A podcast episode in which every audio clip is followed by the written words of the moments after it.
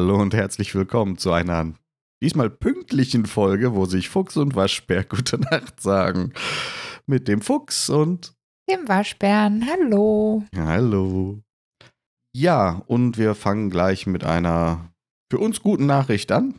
Genau, es geht in den Sommerurlaub. Ja, es wird zwar nur Das ein hört sich riesig an. Kurztrip von einer Woche und es ist innerhalb Deutschlands. Genau. Äh, ja, vor allen Dingen wegen Kurztrip, äh, ja, kurz in jeglicher Hinsicht, von Zeit als auch Distanz. Aber das, ähm, ja gut, ich glaube, das machen die meisten für vier Tage. Vier Tage. Ja, wir sind vier, Vier Tage. Tage. An der Mosel waren wir noch nie. Achso, nee, stimmt nicht ganz. Der Fuchs war schon mal in Koblenz. hast du Ich war mal in Koblenz für eine Convention, habe aber von Koblenz und auch von der Mosel nicht viel gesehen, weil ich war nur an dieser Convention-Halle und habe in meinem Auto geschlafen, was da so schräg gegenüber stand. Also von daher habe ich so viel von Koblenz nicht gesehen. Das holen wir dann jetzt hoffentlich nach. Wir sind schwer gespannt. Ja, weil irgendwie, weiß ich nicht. Also ich kannte immer nur Urlaub außerhalb von Deutschland. ähm, ja, aber ist ja auch mal ganz nett. Dann zumindest mal raus. Also aktuell gerade in der Pandemie-Zeit jetzt ähm, jeglicher Tapetenwechsel, muss ich ja sagen, freut man sich ja drauf wie Bolle. Also Stimmt. Ähm, wo du das gerade erwähntest, mit dem sonst immer nur außerhalb von Deutschland Urlaub machen. Wie gut ist dein Englisch im Moment? Ach so, stimmt. Stimmt, da haben wir mal in, äh, Urlaub in äh, Deutschland gemacht. Genau. Wir, du hattest mit mir schon mal einen Urlaub, einen Motorradurlaub in Deutschland gemacht. Ah, Und da waren wir im Harz. Und ja, der Waschbär hatte mir mit allem gerechnet, weil er sonst ja immer nur in Italien oder so unterwegs war. Und äh, ja, gerade mit dem Motorrad fahren. genau, gerade mit dem Motorrad. Und ja, womit der Waschbär dann absolut nicht gerechnet hat, war, dass er in dieser Woche Motorradurlaub äh, hauptsächlich Englisch sprechen muss. Man muss dazu sagen, mein Englisch ist grottenschlecht. Vielleicht kurz zur Erklärung dazu. Wir hatten uns in einem Biker-Hotel eingemietet. Und weil es auch unter dem Namen Biker-Hotel Harmony läuft und eben dieses Keyword Biker-Hotel da drin vorkam und der Laden vorher einem Engländer gehört hat, gab es viele englische Kundschaft dort. Weil wenn die in Deutschland für den Harz ein Biker-Hotel suchen übers Internet, tauchen die natürlich relativ weit oben auf als erstes und werden dementsprechend ganz gerne von den Engländern direkt gebucht. Also aufpassen bei der Schlagwortsuche, wenn ihr eine Unterkunft sucht. Nein, es war wunderschön. Ähm, und ja, die hatten allerdings auch wirklich unseren ersten Aufenthalt. Also man muss sagen, es war so gut, dass wir auch nochmal wiedergekommen sind.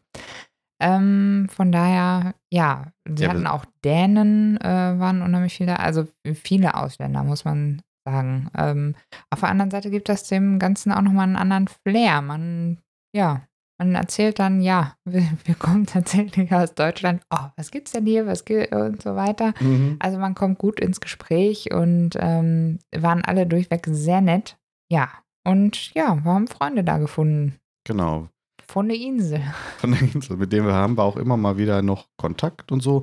Und ja, wie gesagt, wir sind ja öfter. Wir sind dann, bis wir unsere Motorräder wegen des Hauses verkaufen mussten, ähm, jedes Jahr dahin gefahren, um uns mit denen auch dort zu treffen. Richtig. Die Revivals. Nee, war wirklich sehr schön, aber wie gesagt, äh, die steile Lernkurve in anderen Sprachen. Also ich muss sagen, weder in den Dolomiten noch auf Sardinien noch, weiß ich nicht, wo wir noch so überall unterwegs waren, äh, hier auch in den Pyrenäen und so, alles, was man mit Motorrad unsicher machen kann, äh, habe ich äh, nie, wirklich nie so viel Englisch gesprochen wie in dieser ersten Woche Harz. Andalusien fehlte noch. Andalusien auch, genau. Aber auch da habe ich hauptsächlich Deutsch gesprochen. Mhm. Ja. Das war äh, bezeichnend. Mhm, kann man so sagen. Vor allem diese Kirche in Klausthal-Zellerfeld. Ja, das war der erste Schock am ersten Tag. Es hatte nämlich unheimlich geregnet und äh, wir sind, ja, das war ja eher der nächste Running Gag. Wir vergaloppieren uns jetzt hier voll in dem Thema. Alles gut. Ähm, eine Anekdote jagt die andere. Es hatte jedenfalls unheimlich geregnet und wir Deutschen aus Deutschland, also quasi um eine Ecke weg von, ähm, sind mit Anhänger und Auto angereist, weil dann hat man wenigstens alles dabei. Ich muss mir keine Gedanken machen, was ich alles nur in diese kleinen Packtaschen reinkriege. Und man ist losgelöster. Man kann völlig frei Motorrad fahren, man kann aber auch mal wandern gehen oder das Auto nehmen und einkaufen fahren oder irgendwie irgendwas anderes erleben. Von daher so völlig flexibel. Dementsprechend sind wir so angereist, was natürlich auch für den Spaß der anderen gesorgt hat, weil die durchweg alle auf eigenen Rädern angereist sind und äh, sich tierisch lustig darüber gemacht haben, dass die Deutschen, die von um Ecke Die mit der kürzesten Anreisedistanz mit Auto und Trailer kamen, also Anhänger. Richtig. Aber ja, wir haben es auch stur einfach die Jahre weiter so gemacht. Und die waren abends auch sehr froh, dass man sie mal mit zum Essen nehmen konnte und so. Mhm. Nein. Außerdem haben sie auch dann, ich glaube, im zweiten Jahr mit denen kam dann auch mal mit, hm, ja, so ein Anhänger ist vielleicht doch eine ganz gute Idee, weil sie halt jedes Mal bei der Anreise einen nassen Arsch gekriegt haben. Richtig. Das auch. Und dementsprechend, und wir sind immer ganz gechillt an- und abgereist, äh, egal bei welchem Wetter, ist ja total egal. Man setzt sich ins Auto, schaltet entweder die Klimaanlage an oder die Heizung, es ist völlig egal. Und man kann ganz gechillt nach Hause fahren. Richtig. So, zurück zur Kirche. Die Kirche, genau. Ja, äh, also Regentag, also guckt man sich erstmal die Gegend an, wo ist man da so gelandet und das wegen Regen mit dem Auto. Ja, sind wir da ein bisschen durchgebummelt und äh, sind an der blauen Kirche von Klausthal-Zellerfeld gestrandet. Genau, dazu muss man sagen, sie haben da eine Holzkirche sogar stehen. Die war da aus Holz. Und sie haben dann mal in einem Bürgerentscheid die Bürger abstimmen lassen, wie soll diese Kirche denn, äh, in was für einer Farbe soll die angemalt werden. Und so kam es wohl dazu, dass sie jetzt blau ist. Hätte ich auch genommen. Ja, sieht auch ganz äh, peppig aus, ist so quasi auf der Hauptdurchfahrtsstraße direkt gelegen. Deswegen ist sie uns ja da beim Vorbeifahren schon mal aufgefallen und dachten, na, dann gucken wir uns das Ding doch mal an. So gehen wir in diese Kirche und man wird gleich von so einem großen Plakat begrüßt Durch, mit Welcome. durchweg auf Englisch. Nichts Deutsches. Und es war noch niemals so, dass irgendwie, das hätte ich ja noch verstanden, wenn der große Text, wie man das halt kennt, so auf Englisch ist und daneben in klein dann, aber die Landessprache, hallo? Sag mal, machen keine Deutschen Urlaub in, in Deutschland? Nein, erst Harz? seit letztem Jahr. Ja, gut. Wir müssen, das wäre auch gut. Wir wir machen eine Stippvisite. Wir kontrollieren einmal die Schilder, ob sie die schon umgeschrieben haben. ans Publikum angepasst haben. Nein, also es war wirklich, ich hatte einen Kulturschock und das im, im Heimatland. ja. Öfter mal was Neues. Ja, so viel dazu. Also zurück zum Ursprung. Wir machen einen Kurztrip zur Mosel. Ja, es ist geplant, Wein zu trinken. Ich glaube, das ist das Einzige, was ich von der Mosel weiß. Ja gut, dass es ein Fluss ist, äh, dass es Weinberge gibt, womit wir wieder beim Wein sind. Und äh, ja, Burgen gibt es da, glaube ich, auch relativ viele. Es gibt da Burgen und Festungen, ja. Also, wie ihr seht, wir sind bestens vorbereitet. Wir wissen nichts, fahren aber dann morgen mal los. Genau. Und dann haben wir bestimmt irgendwann, wenn wir wieder da sind, nächste Woche, für den nächsten Podcast auf jeden Fall, bestimmt ein bisschen was davon zu erzählen. Mhm. Mhm. Schauen wir mal. Es ist nämlich leider viel Regen angesagt. ja, das stimmt. Von daher, Wir haben festgestellt, dass sich die Wettervorhersagen von der Mosel, wo wir hinfahren, und unserem Wohnort irgendwie so gar nicht unterscheiden, großartig. Außer in ein paar Prozenten bei der Regenwahrscheinlichkeit. mhm. Äh, von daher haben wir schon mal die richtige Entscheidung. Nein. Ja, 80 statt 100 Prozent Regen ist schon eine Verbesserung. Aber wir haben zumindest aufgerüstet. Ich habe jetzt Trommelwirbel eine neue Regenjacke. Also wir sind bestens gerüstet. Es Können. Du hast Regenjacken. Ja, gut. Das passiert schon mal bei Frauen. ähm, hast du mich rausgebracht. Entschuldigung. Ja, also wir sind bestens gerüstet und wir werden auf jeden Fall uns die gute Laune nicht nehmen lassen. Und ja, mal gucken, wie es da so ist. Wir Genau. werden berichten. Und wisst ihr eigentlich, wie weit ein Windrad von euch wegstehen muss? Oh, hä. also unsere Lernkurve die letzte Woche war sehr steil. ja, NRW hat jetzt für sich beschlossen, dass ein Windrad 1000 Meter, für andere auch ein Kilometer, von einer Wohnbebauung wegstehen muss. So, Jetzt kann man sich ja denken, ja, wir haben ja ein paar Kilometer, das kann ja alles nicht so schlimm sein. Ähm, ich glaube, wenn man sich dann aber mal von allen Wohnbebauungen irgendwie die Radien drumherum zieht, glaube ich, bleibt nicht mehr so viel Fläche über, wo man tatsächlich noch große Windräder hinbauen könnte. Ja, vor allen Dingen, was mir noch eingefallen ist, so in diesen ländlicheren Gebieten, da gibt es ja dann auch schon diese Radien, müsste es ja dann quasi auch zwischen diesen einzelnen verstreut liegenden Bauernhöfen ziehen. Da kommst du doch, wenn du dir das, den Radius wahrscheinlich ziehst, landest du im nächsten Bauernhaus. Und dann wieder im nächsten Bauernhaus. Genau, wenn du das quasi um alle Wohnbebauungen, das sind, wäre halt auch so ein Bauernhof, mhm. so einen Kreis ziehst mit so einem Kilometer Umkreis, ähm, äh, Radius. Oder eben im Umkreis von einem Kilometer, so. Äh, äh, Verzeihung. Dann glaube ich, äh, wird so eine große Fläche auf einmal sehr klein, weil. Richtig. Ja, und äh, natürlich ganz vorneweg bei dieser Entscheidung unser hoffentlich nicht zukünftiger Kanzler Armin Laschet. Der Laber Laschet hat mal wieder alles bewiesen, äh, dass er der typische Vorzeigedeutsche ist und bleibt mit hier bleibt alles wie es ist, das haben wir immer schon so gemacht und kommt mir doch nicht mit so neuem Killefick daher und ja, du hattest da so einen, so einen schönen Artikel aktuell im, im, im Spiegel gelesen, glaube ich, in einem alten, ne? wo es ja auch darum geht, dieser experimentierfreudige Deutsche. Der Wechsel, der wechselwillige Deutsche, genau. Äh, ja, ist eher so Hörensagen, weil wenn man mal so die Vergangenheit anguckt, alle Wahlplakate, die mit Sicherheit und Beständigkeit geworben haben, haben letztendlich auch gewonnen. Von daher sind wir, gucken wir mit Bangen auf September. Genau, weil ganz häufig waren das nämlich eben ja doch die erzkonservativen CDU-Kandidaten, die da mit solchen Slogans gewonnen haben. Und, ach ja, das Schöne ist, jetzt könnte man ja sagen, ähm, hatten wir auch, die vor zwei Wochen kam das, glaube ich, da gab es ein Heute-Shows-Spezial. Extra. Genau. Extra, Extra brisant, Brennpunkt, Brennpunkt, Notfall. Genau. Äh, ja, war ganz witzig gemacht. Da ging es halt auch mal so um das Thema, hör mal, Klimawandel und so. Wo stehen wir denn da eigentlich jetzt so nach 16 Jahren Merkel?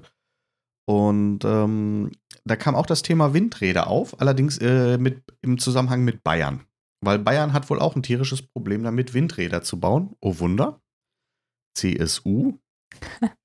ähm, und zwar gibt es in Bayern die 10H-Regel. Ja, also die besagt, dass ein Windrad ähm, die Höhe, die das Windrad hat, mal 10 von einer Wohnbebauung wegstehen muss. Weil jetzt sagte man ja, ja, NRW mit seinen 1000 Metern, das ist ja schon heftig. Wir haben dann mal so grob recherchiert und festgestellt, dass so eine Windrad eine Höhe von 85 bis 250 Meter hat.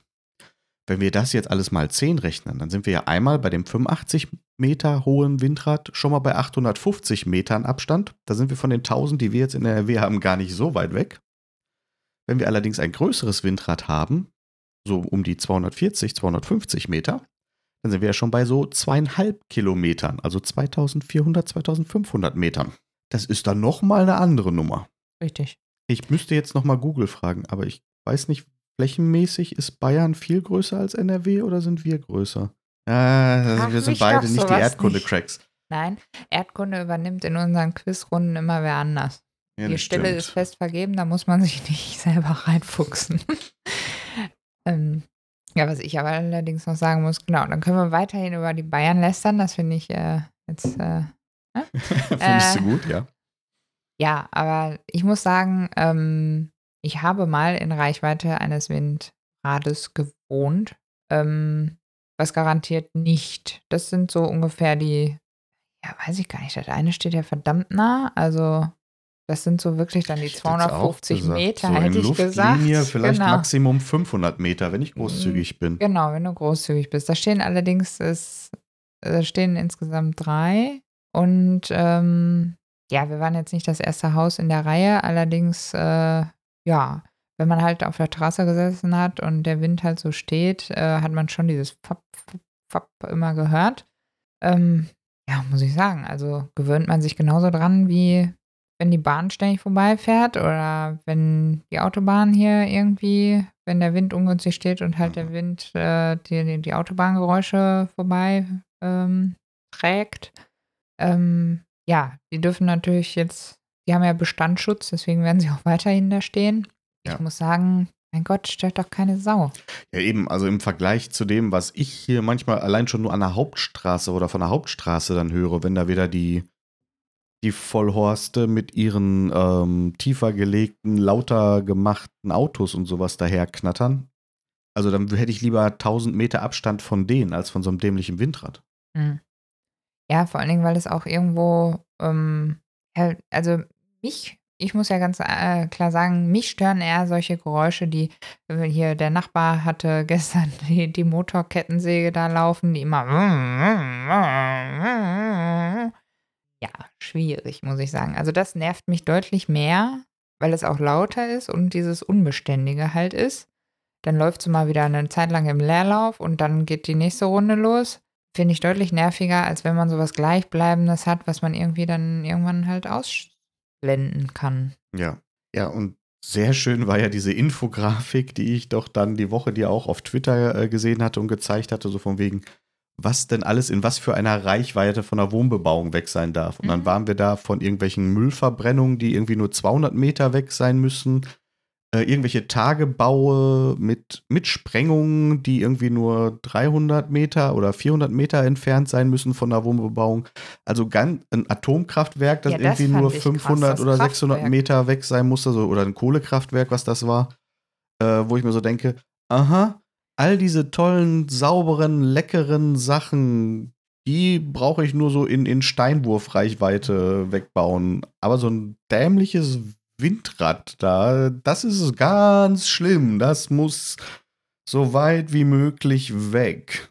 Ich muss sagen, also so richtig verstehen die ganze Diskussion verstehe ich auch nicht so ganz. Nee. Vor allen Dingen, wenn es einmal steht, ähm, ist es ja auch jetzt, dass da keiner, klar, die werden auch gewartet, aber da kommt so ein kleiner Wagen, also da da ist jetzt nichts Spektakuläres, dass man auch sagen könnte, okay, äh, da ist ja dann regelmäßig Verkehr oder das hat irgendwie insgesamt noch, vor Dingen, wenn ich auch an die drei da oben denke, die standen auch öfter mal still. Also ist jetzt nicht so, dass die ständig laufen. Eben, da ist ja kein Ventilator oder was, der da ständig rumsurrt oder sowas. ja, zumal die auch laufen, wenn Wind ist. Das heißt, der Wind macht ja auch noch Geräusche. Mhm. Also weiß ich nicht. Naja, lassen wir das Thema mal so stehen. Kommen wir mal zum nächsten. Der Fuchs war fleißig. Ja, mm, ich würde ich würd mich jetzt nicht als fleißig bezeichnen, weil ich hänge da schon wieder eine Woche oder so hinterher. Wir hatten, ich hatte doch schon mal vor im vorletzten Podcast gesagt oder so, dass ich das, den Stream mit meinem Teehäuschen, also ich baue ja dieses Modellkit mit diesem Teehäuschen, was ja so aus richtig aus Holz, Papier und allem besteht, wo man alles wirklich zusammenkleben muss, also keine Klemmbausteine und so. Und ich hatte ja schon mal darüber gesprochen, dass ich das Ding im Stream zusammenbaue und wollte ja da schon mal dann darauf, nach unserem letzten Podcast, glaube ich, dann den Stream machen und das hat sich dann wieder alles verzögert. Aber gestern ist es passiert. Unglaublich. Es geschehen doch Zeichen und Wunder. Ich habe mal wieder gestreamt und die Hütte fertig gebaut. Ole, und sie sieht wirklich sehr schön. Ah. Mit Kirschblüten im Vorgarten. Ja, das äh, war auch eine schöne Sauerei. Dieser Kirschblütenbaum wird aus braun isolierten Draht gezwirbelt. Dann macht man daraus den Baum mit den Ästen. Und jetzt müssen die Blüten da dran. Und das ist so ein pinkes Flockenpulverzeug. Und das war eine richtige Sauerei und ein richtiger, ja, ich mache Air Quotation Marks Spaß. die Dinger da dran zu kriegen, weil, äh, ja, mein erster Versuch war, ein paar davon mit Leim zu vermengen, dass die so eine knetbare Masse geben und die dann an diesen Ästen irgendwie dran zu pappen. Das Problem ist, die Dinge haben dann lieber an den Fingern geklebt als an diesen dämlichen Drahtästen. Kann ich verstehen. Der andere Versuch war, okay, ich mache den Leim auf diese Äste und streue dann das Zeug da drüber. Abgesehen davon, dass das Zeug dann überall hingeht, nur nicht auf diese Kackäste. Und selbst da bleiben die dann nicht unbedingt immer dran. Also es war ein bisschen schwieriger, als ich erwartet habe. Das Fazit sieht immer sehr gut, oder das Ergebnis sieht sehr gut aus. Kann ich so sagen. Ja, sehr stolz bin ich auf meine 3 mm Sushis. Oh ja, ja, also der Tisch ist gut gedeckt. Mhm. Und man kriegt wirklich da nur so Bastelpapier, ein rotes, ein weißes, und das muss man dann die Lagen aufeinander kleben und da muss man da echt was ist das? das sind, die sind ein Millimeter mal drei Millimeter oder so, so kleine Sushi-Dinger da rausschneiden. Und die dann äh, auf dem, auf so einem Tellerchen auf dem Tisch dann platzieren. Ja, sieht aber sehr appetitlich aus. Ah. Ja, und von dem Messer zum Beispiel habe ich ja, glaube ich, auch im, in einem der letzten Podcasts schon mal erzählt. Genau. Wo man nur so eine Silberfolie hat und da muss man diese 3 Millimeter Klinge rausschneiden. Und dann mit dem, auch mit dem Draht da zusammen. Genau, mit dem Draht als Griff zusammenkleben. Ja, es war eine sehr interessante Erfahrung. Genau, wie ist dein Fazit? Würdest du weitermachen? Ähm, es wird vielleicht nicht mein liebstes Hobby. Ich könnte mir nochmal vorstellen, nochmal so, so sowas zu bauen, keine Frage. Aber ich glaube, ich würde das dann vielleicht nicht unbedingt nochmal streamen.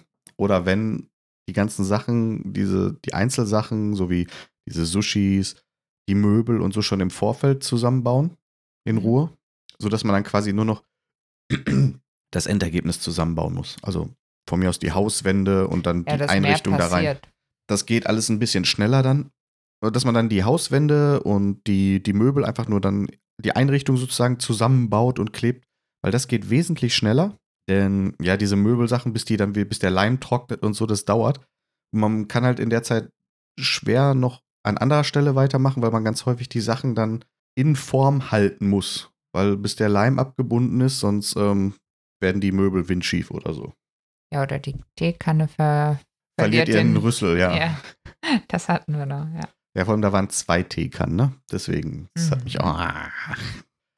Aber ich kann nur sagen, als Tipp, der Leim, der dabei ist, schmeißt den in eine Tonne und nehmt hier diesen Uhu Express Holzleim. Funktioniert genauso gut, bindet viel schneller ab und hält auch besser. Mal gucken. War die Lernkurve auch schon mal da vorhanden? Auf jeden Fall. Ansonsten im Stream werde ich wahrscheinlich jetzt eher wieder zocken, beziehungsweise, ja, eher wieder Klemmbausteine bauen oder sowas. Da passiert ein bisschen mehr. Ja, gut, äh, genau. Ja, da sieht man auch schneller den Fortschritt dann. Ja. Ja. Stimmt schon. Ja, ein weiteres Highlight, was wir noch hatten. Wir waren im Theater. Aber nicht Indoor. Nee, Outdoor. Open Air mit Abstand, mit äh, ja, Masken konnte man dann am Platz hinterher abnehmen. Und äh, das absolute Highlight, es ist trocken geblieben. Dazu muss man ja sagen, dass bei diesen Open-Air-Theaterveranstaltungen bei uns so eher die Tradition ist, dass es natürlich genau zu diesen Veranstaltungen äh, immer regnet. Richtig. Also das ist eigentlich ja die Regel. Genau, so dass man eigentlich eher mit dem Friesennerz als mit dem richtigen Nerz dahin gehen würde. Richtig. Und ich hatte mich auch schon gut vorbereitet. Äh, dicke Unterbuchse und so weiter. Äh, ja, brauchte man alles nicht. Es waren angenehme, weiß ich gar nicht, 26 Wir hatten Grad genau oder so. sehr über 20 Grad. Es war in der Sonne sehr warm. Ja gut, in der Sonne sowieso. Genau, und die war auch recht lange. Ich glaube, um 18 Uhr war Beginn. Ja, 19 Uhr, glaube ich. Achso, 19 Uhr?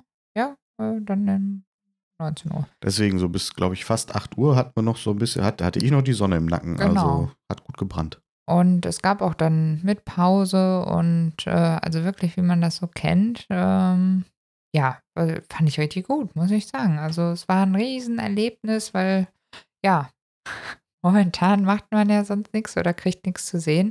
Und ich muss sagen, aber man war mit einem sehr guten Gefühl da. Also es war wirklich entspannt. Die Leute waren auch alle entspannt. Alle waren froh, dass mal überhaupt wieder was geht. Äh, ja, und dementsprechend, das waren auch alle, weil halt kein Zeitdruck oder so, wie man das vielleicht dann beim Einkaufen oder sonstiges hat, so, nein, man war ja entspannt für diesen, und zu dieser Abendveranstaltung erschienen. Also, ja, war gut. Ja. Auch wenn am Anfang natürlich das komisch vorkommt, weil man kommt dahin und es sind halt schon eine Menge Leute, so im Vergleich zu, ne, was man sich sonst nur ausgesetzt hat. Das fand ich auch befremdlich. Man, war, man hat dann richtig so dieses Gefühl, so, also man hat jetzt so über ein Jahr nichts mit so vielen Leuten gemacht und dann steht man da und denkt so, oh mein Gott, hier sind überall Leute. Ah, hm, hm, ich weiß nicht, ob ich mich jetzt wohlfühle. Genau, wo soll ich hin? Hilfe! Aber es war ganz gut gemacht. Die Sitze waren schön versetzt, die Reihen, mit großen Abständen zwischen den Reihen und zwischen den Stühlen waren auch irgendwie immer anderthalb Meter Abstand. Ja, da war nichts mit Kna äh, Quatschen mit dem Nachbarn. so kriegst du das auch unterbunden. Siehst du, für, für, für Schulklassen oder so ist das bestimmt auch echt gut. Fällt sofort auf. Ja, ich glaube, nur im Klassenraum können sie das so schwer machen, weil Ja, die haben zu viele Platz. Schüler. Klar, ja. Nee, also äh, war wirklich super und schön, dass sie sich das haben so einfallen lassen, weil ähm, die Karten hatten wir schon lange und äh, die Location wäre eigentlich, also es war immer outdoor geplant ähm, und die Location wäre eigentlich ein altes Schwimmbad gewesen. Allerdings hätten sie da ähm, das Konzept, da hätte trotzdem der Platz nicht ausgereicht. Mhm. Und dementsprechend, ähm, ja, finde ich super, dass sie da ihre eigene Fläche jetzt genutzt haben. Und genau, deswegen war das auch noch so schön mit dem schön aufgeheizter Asphalt unter einem. Ich muss sagen, ich habe das, Das sehr kann man gefeiert. jetzt. Das sieht jeder anders, ob das so schön ist, dieser aufgeheizte Asphalt von unten auch noch. Ach doch, also als er, als die Sonne so weg war, war schon. Nein, ich muss sagen, als die Sonne noch da war, war es mir auch ein bisschen zu warm. Aber das Stück war auch sehr schön. War zwar ja äh, mit viel Gesinge. Ja, gut, es war eher so ein 20er Jahre. Musical-Stück, genau, mit dem Thema die wilden 20er Jahre. Genau.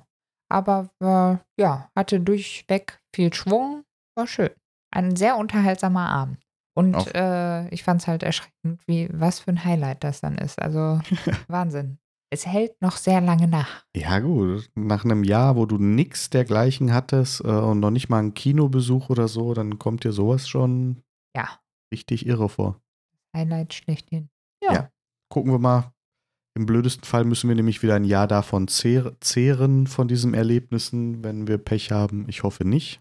Ja, aber da will ich auch gar nicht weiter drauf eingehen. Das ist Ja, ein gut. scheiß Thema, das ist nur, nee, kriege ich wieder Ausschlag. Dann mach Deswegen, mal wir machen weiter. Jawohl, und wir sind wieder in der Phrasendresche gelandet. Auf der Leitung stehen. Was bedeutet das denn? Ja, begriffsstutzig sein, sage ich jetzt mal. Etwas nicht verstehen oder begreifen. So, so. Stehst du öfter auf der Leitung? Ab und zu, Ab und- ziemlich häufig. Ab und zu. Ziemlich häufig. Manchmal, immer. Nein, ich habe schon so meine Momente. Die machen dich einfach liebenswert. Oh. Wo kommt das denn weg? Das kommt weg von die, von die Telefon. Also von den Anfängen der Telefonie. Weil, ähm, klar, steckt in den Kinderschuhen. Ne? Die Qualität äh, war nicht vergleichbar mit dem, was wir heute haben mit digitaler Telefonie. Also war eher schlecht. Es kam häufig mal auch zu Ausfällen. Und für den Menschen war das ja auch so was völlig Neues. Ich spreche in so ein komisches Teil und das spricht, das spricht mit mir zurück. Da ist irgendwo einer. Und die konnten sich halt auch mit der Technik so nicht so das richtig vorstellen. Und deswegen haben die Leute häufig geglaubt, dass das mit den Telefonleitungen so funktioniert wie mit einem Wasserschlauch. Dass da dieser Ton und ne, das Gespräch so da durchfließt wie Wasser. Und daher hatte man dann immer gedacht, ja, wenn die Verbindung schlecht wurde plötzlich oder auch mal abgebrochen ist, dass da irgendwo einer auf diese Leitung sich draufgestellt hätte und wie bei so einem Schlauch das dann zudrückt und dann kommt da natürlich, kann das nicht mehr so gut da durchfließen. Dann ist das ja verengt. Und dann dachte man immer, okay, das, daran liegt das. Ob, was ja eigentlich in Wirklichkeit nicht daran lag, sondern einfach nur, weil die Technik nicht so weit war. Aber äh, im Volksmund quasi hat sich das so eingebürgert und wir benutzen diesen Spruch heute noch. Mhm. Und wir haben sogar noch einen kleinen Bonus sozusagen für unser Sommer-Special. So, so. Ihr kriegt heute zwei Phrasen zum Preis von einer. Richtig, weil wir festgestellt haben, hm, was sagt man denn noch so? Ja, ich stehe auf dem Schlauch. Soll ich dir helfen? Also, man sagt sonst noch so, ach so, du meintest das. Ah, jetzt habe ich wohl auf dem Schlauch gestanden. Ha, ha. Ha. Ja, genau, auf dem Schlauch stehen. Das klingt eigentlich wie auf der Leitung stehen. Ne? Man ersetzt, ersetze der Leitung durch den Schlauch. Ja, vor allen Dingen, weil da ja auch die Assoziation mit dem Wasserschlauch wieder, da, darüber sind wir, glaube ich, irgendwie darüber Genau. gestolpert. Wir dachten so, hm, wo wir das mit dem Wasserschlauch gelesen haben, dachten wir, aber wir sagen doch auch manchmal auf dem Schlauch stehen. Ist das dann was Regionales oder so? Aber scheinbar, ja, es hat, es hat die gleiche Bedeutung und prinzipiell auch die gleiche Erklärung, nur dass es halt diesmal tatsächlich ein Wasserschlauch ist und so wie man sich das denkt, es auch in Wirklichkeit ist damit. Genau. Stelle ich mich auf den Wasserschlauch, kommt am anderen Ende kein Wasser mehr raus. Und dann steht man schon selber auf dem. Ich fand den, den Hinweis da nochmal ganz gut mit dem selber auf dem Schlauch stehen, dass man selber eigentlich jetzt da steht und äh, Mhm. sich selber quasi, weil bei der Telefonie war das ja doch so, dass irgendwer anders auf dem Schlauch steht. Aber so finde ich es eigentlich besser, dass das so selbstbezogen ist, weil man sich selber quasi im Weg steht. Ja, das stimmt, so kann man das auch sehen. Ja. Dann würde auch passen. Dann, oh, ich werde hier gehetzt. Okay, weiter geht's. Geschaut. Ja, äh, ja, in der Woche haben wir jetzt nicht so viel geschaut, aber doch zwei Sachen. Ähm, ich glaube, ich, ich hau die Spoilerwarnung direkt vorneweg raus, weil das erste ist ein Film, den wir geguckt haben, The Tomorrow War, der ein Amazon, Amazon Exclusive ist. Ähm, der ist aber auch relativ neu, der kam jetzt erst die Tage raus. Hm? Deswegen also, ne, für euch Spoilerwarnung, falls ihr das noch sehen wollt und nicht zu sehr irgendwie viel erfahren wollt. Andererseits ist es auch kein Shakespeare, so viel mal vorweggenommen. Ähm, gut, ihr seid gewarnt. Ansonsten kommt danach natürlich nochmal Loki. Und dafür gilt natürlich auch, deswegen ab jetzt gilt einfach Spoilerwarnung. Genau, und dann ist Ende. Jawohl. So, ja, der Film. Genau, er ist mit Chris Pratt, bekannt aus Guardians of the Galaxy oder auch Jurassic World oder Passengers. Ja, ich glaube, ihr wisst, wen ich meine. Äh, der ist in den letzten Jahren auch ziemlich, ja, bekannt geworden, muss ja. man dazu sagen. Ich muss sagen, der hat so ein Gesicht, den vergesse ich jedes Mal. Also von daher. Du ja. hast doch nicht diesen, dieses süße Gesicht so vergessen. Interessant. Ja. Worum geht's? Es geht um Folgendes. Ähm, Aliens. Nein, also Folgendes. Er spielt von uns aus gesehen irgendwie ein Jahr, ein Jahr, zwei Jahre weiter, also in 23, 23 so. Und äh, ja, in 22, während der Fußball-WM in Katar, tauchen plötzlich in dem Finalspiel durch ein Zeitportal einen Haufen Soldaten auf. Erstmal Riesenpanik und die erklären den Leuten, dass in 30 Jahren ähm, Aliens quasi die ganze Menschheit ausrotten und ja, sie momentan im Begriff sind, diesen Krieg zu verlieren und sie die Hilfe der Leute aus der Gegenwart brauchen, denn sie brauchen Soldaten. Also wird, ähm, werden kurzerhand allerlei Leute eingezogen, die dann per Zeitreise 30 Jahre in die Zukunft geschickt werden als Soldaten, um dort zu kämpfen und ein Mittel gegen diese Aliens zu finden. Und das geht natürlich ständig tierisch schief. Weil die ersten richtigen Soldaten, die sie geschickt haben, da kamen nur noch ein paar kaputt wieder und ähm, dann ging es halt los, dass sie auch die ganze Zivilbevölkerung einziehen. Genau, man kriegt so am Rande mit, dass sie wohl Tausende wöchentlich schicken. Und äh, ja, schon die Befürchtung so rumgeht, auch so, dann er ist Lehrer oder unterrichtet auch. Und äh, da sitzt halt die ganze Klasse unmotiviert rum, weil sie halt sagen, ja, unsere Zukunft, welche Zukunft? Wir haben auch keine Zukunft mehr, es lohnt sich doch alles nicht mehr. Also das muss ich sagen, fand ich unheimlich gut an dem Film. Das war gut ausgebaut, die ganze Stimmung, die ganze, ganze Szenario. Man konnte sich das auch alles gut vorstellen. Ähm, ja. Ja. Ja, für mich kippte das eher so am Ende hin, dass da halt so ein bisschen die Unlogik reinkam und hm. man sich so ein bisschen wieder aufgeregt hat, dass er, mein Gott, dann macht doch. Ja, er hat tatsächlich, also grundsätzlich, das Konzept war wirklich interessant eigentlich, war ganz genau. witzig gemacht. Ja. Aber es gab auch so, so ein paar Stellen, wo ich denke, da seid ihr jetzt entweder sehr kurz drüber hinweggegangen, da hätte man schon wahrscheinlich alleine einen Film drüber machen können. Weil zum Beispiel, die kommen aus der Zukunft. Da tauchen ein Haufen bewaffneter Leute mitten auf einem Fußballfeld auf. Die erzählen einfach in die Kamera, ja, wir kommen aus der Zukunft, da führen wir einen Krieg gegen Aliens und wir brauchen eure Hilfe. Und keiner sagt, was habt ihr denn geraucht? Oder ihr seid bewaffnet. Ich hätte erwartet, die hätten erstmal gegen die Krieg geführt. Nee, stattdessen, Ah, okay, alles klar, wir schicken unsere Soldaten in die Zukunft. Ja gut, das muss ich sagen, das habe ich sogar noch geschluckt, weil äh, ja irgendwo war es, wie du das sagst, ist es sehr unrealistisch, gerade wenn man das so jetzt auch so sieht mit oder erlebt hat mit der Pandemie. Oh Gott, bis sich Politik irgendwie überhaupt mal bewegt, äh, das haben wir jetzt alle leidvoll erfahren. Also da ist nichts mit, ah, da gibt es eine Bedrohung, okay, morgen haben wir irgendwas mobilisiert, nix. Frag nochmal nach drei Monaten nach. Äh, vielleicht haben sich die Stuhlkreise dann schon, zumindest schon mal das Thema auf der äh, ja, Gesprächsordnung gehabt oder was. Ähm, von daher, ja, ist das sehr unrealistisch. Aber das habe ich noch geschluckt, muss ich sagen. Ähm, ja, gut, dieses Hoppla die Hopp der Grundausbildung angeblich äh, fand ich auch ein bisschen schlecht dargestellt, muss ich sagen. Das hat man in anderen äh, Actionfilmen schon besser gesehen. Ähm, weil so gefühlt war das jetzt, äh, die stehen da und am selben Abend müssen sie los und ähm, die Hälfte der Leute weiß gar nicht, wie sie nachladen soll und hat noch nie eine Waffe in der Hand gehabt. Also das, das war alles so ein bisschen, weil das hätte man vielleicht ein bisschen besser darstellen können in der Hinsicht, es ist ja Amiland.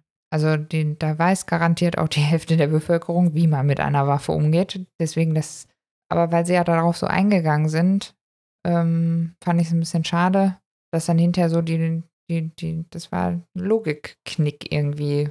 Ja, es, genau, es geht ja darum, dass sie nachher irgendwelche Zivilisten einziehen, weil keine Soldaten mehr über sind, so ungefähr. Nur, dass sie die eben noch nicht mal, also Leute, die noch nie eine Waffe benutzt haben, scheinbar, wurde ja zumindest so dargestellt, werden so, ja, ihr werdet, also die sagt ja sogar noch so von wegen, ja, hier in unserer Ausbildung, ihr werdet hier keine Liegestütze machen oder Klimmzüge oder sowas, so ein Quatsch hier. Nee, nee. Ihr kriegt da eure Klamotten, zieht die an und dann geht's los, so nach dem Motto. Und das ist natürlich, wenn ich äh, versuche, einen Krieg in 30 Jahren gegen Aliens zu gewinnen, wo meine Soldaten schon keine Chance haben, äh, dann ist die Frage, warum schicke ich dann solche Leute so unvorbereitet dahin? Weil dann sind die nichts weiter als Kanonenfutter. Dann verheizt sich die nur. Richtig. An sich fand ich es ja dann auch ganz gut dargestellt, dass das auch quasi ja mehr oder weniger so gekommen ist. Mhm. Alles andere hätte ich aber auch unrealistisch gefunden. Ja, und dann so ja, das Ende. Äh, also dann wird es eigentlich, so an sich finde ich es einen guten Actionfilm, muss ich ganz ehrlich sagen. Also war gut durchweg äh, immer auch die Power und dieses nach vorne so auch drin und ja, und die Aliens waren auch ganz was. cool designt. Die, die fand waren ich unheimlich gut, genau. Ähm, richtig gut, auch so den, ähm, ja, die Verhaltensweisen und so weiter richtig top gemacht. Ja, und das, das Ende war dann so ein bisschen mehr oder weniger wieder übers Knie gebrochen, muss ich sagen. Also, so, wir müssen jetzt mal langsam zum Ende kommen. So wie, wie ich das heute hier mache, mit dem, so, dann machen wir mal weiter. Genauso war das dann in dem Film auch. Und schwuppdiwuppdi, äh, ja, haben sie das auch mal eben ja, gut. gemacht. Zu dem Ende hin, ähm, da war ja auch so der, der große Aufregerpunkt, den wir da so hatten. Also ja, so Ende, so zweite Drittel ungefähr müsste das gewesen sein, weil danach kam ja noch der ganze Teil in Sibirien. Ähm, er ist noch in der Zukunft, weil die Prämisse ist auch immer, dass die immer nur für sieben Tage ihren Dienst leisten müssen. Und danach, nach sieben Tagen, werden die automatisch von diesem Zeitding wieder zurück in, ihre, in die Gegenwart geholt, wenn sie noch leben. Richtig. Und ja, er trifft in der Zukunft nämlich seine Tochter, die da ja die Anführerin der, äh, dieser Forschungssoldatentruppe ist, ja. die ihn geholt hat. Äh, das lernt er dann nachher und klar, dann ist da nochmal so eine Bindung und, oh, und erfährt natürlich auch, was in der Vergangenheit alles dann schiefgelaufen ist.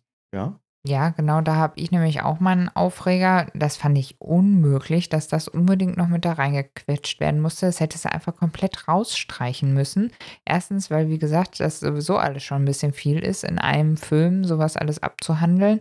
Aber da musste dann unbedingt noch äh, damit rein, dass er dann jetzt geschädigt oder kriegsversehrter zurückkommt, das hätte Sylvain anders spielen lassen müssen. Also erstens war das eh schon drin durch seinen Vater und dementsprechend fand ich es unmöglich, dass er sich da so dämlich verhalten ja, musste bei der Rückkehr. Aber das war ja das eben, damit die Parallele zu seinem Vater da ist. Das war ja schon mal die, die, die, die, die Vorankündigung sozusagen, dass er ja dann wie sein Vater ist, dem er das ja nie verziehen hat, was wir ja, bevor er in die Zukunft gereist ist, hatten wir das ja in der Szene wo er ihm das ja vorgeworfen hat, dass er seine Mutter und ihn allein gelassen hat, als er aus Vietnam wiederkam und mit dem traumatisierten, mit dem posttraumatischen Stresssyndrom und so ja nicht klarkam und er deswegen sich von denen distanziert hatte. Und das hat er ihm ja so übel genommen und ihm das ja auch vorgeworfen.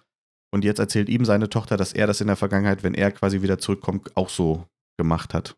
Und das war ja einfach nur, dass die wollten diese Parallele ziehen, damit du wahrscheinlich dann für zum Ende die Versöhnung mit dem Vater wieder hinkriegst, weil er dann das Verständnis entwickelt. Ja, der Teil ist ja dann von mir aus auch in Ordnung. Aber warum kommt er dann zurück? Hat das Gegenmittel dabei. Es ist alles super, es ist alles genial. Er kann die Welt retten. Das ist genau, das und, ist der Aufregepunkt. Ja, und dann marschiert er da raus und hat dann trotzdem dieses, äh, spielt dann dieses Depressive und äh, von wegen, wieso hat er das dann noch Warum musste das Mhm. noch gespielt werden? Die Tochter hat es doch gesagt. Warum konnte dann nicht jetzt quasi dann die, ähm, er sich zusammenreißen und gerade das ja nicht machen? Und das Verständnis für, den Vater wäre ja schon durch, durch das Gespräch mit der Tochter auch gewesen. Ja, das stimmt. Und das ist ja auch wirklich der große Punkt, den habe ich auch nicht verstanden.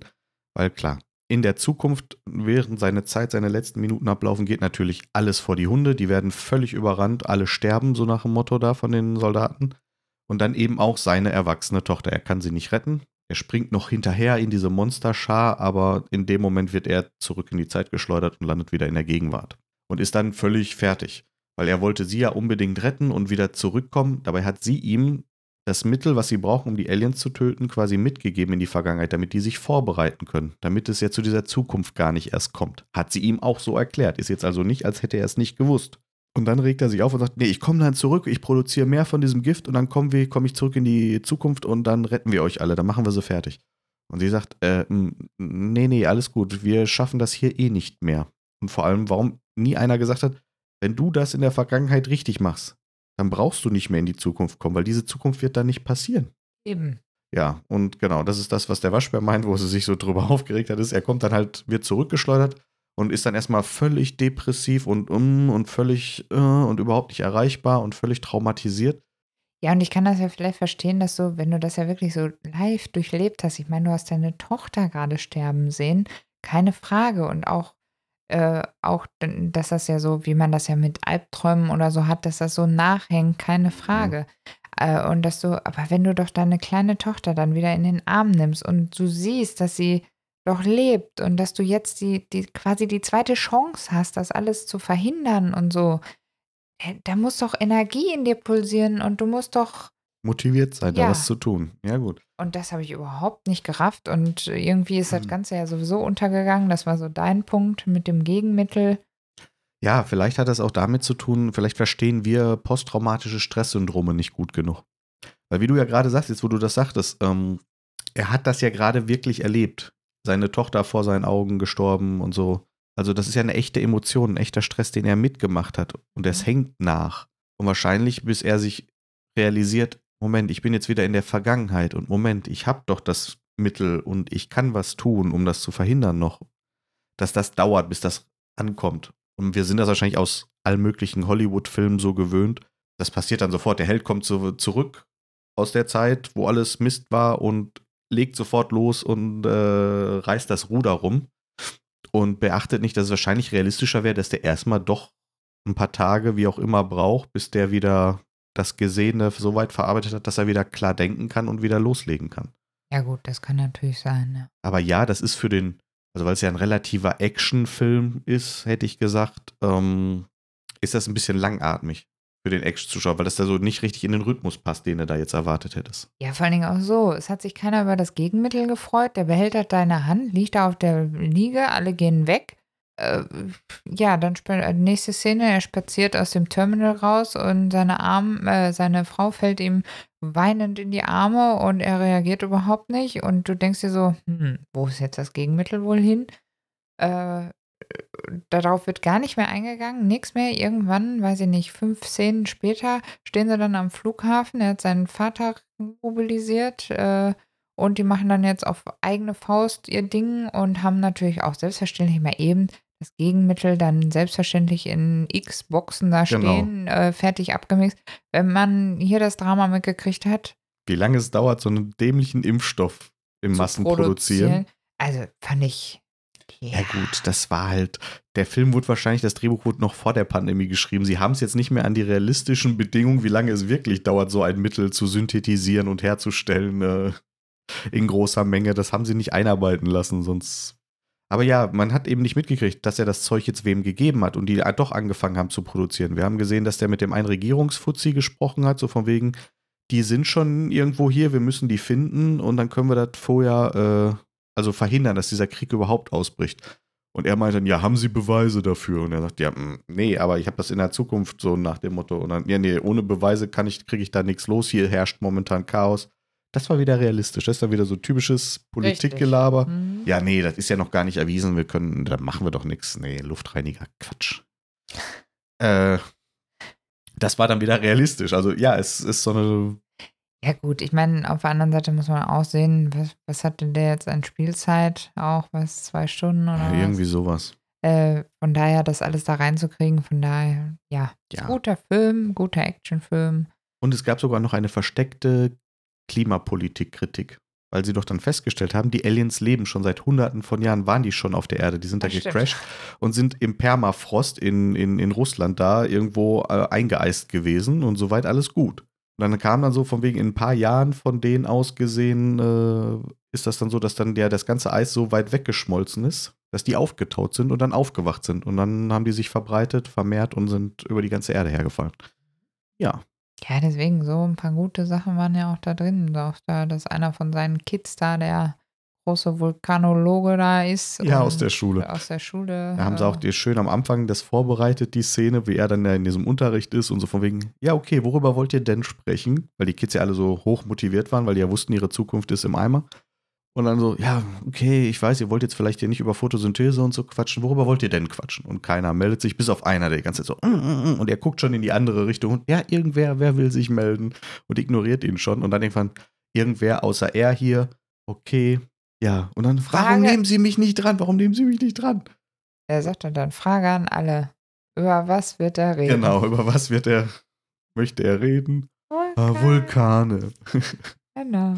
er ist halt voll der Vulkangeek. Ja, und natürlich dann am Ende kommt dann raus, hm, da ist Asche von China in dem Eis in dieser Probe von so einer Klaue, die sie hatten und wie kommt die nach Russland? Und dann, hm, ja, vielleicht. Kennen da war Sie mal ein einen, super der- Vulkan. Kennen Sie jemanden, der sich mit Vulkanen auskennt? Ich hab da jemanden. Und dann treffen sich natürlich alle in der Schule und bequatschen ihn. Und er ist jetzt voll der Held der, der, der Vulkan-Nerd. Der kleine Knirpser, ja.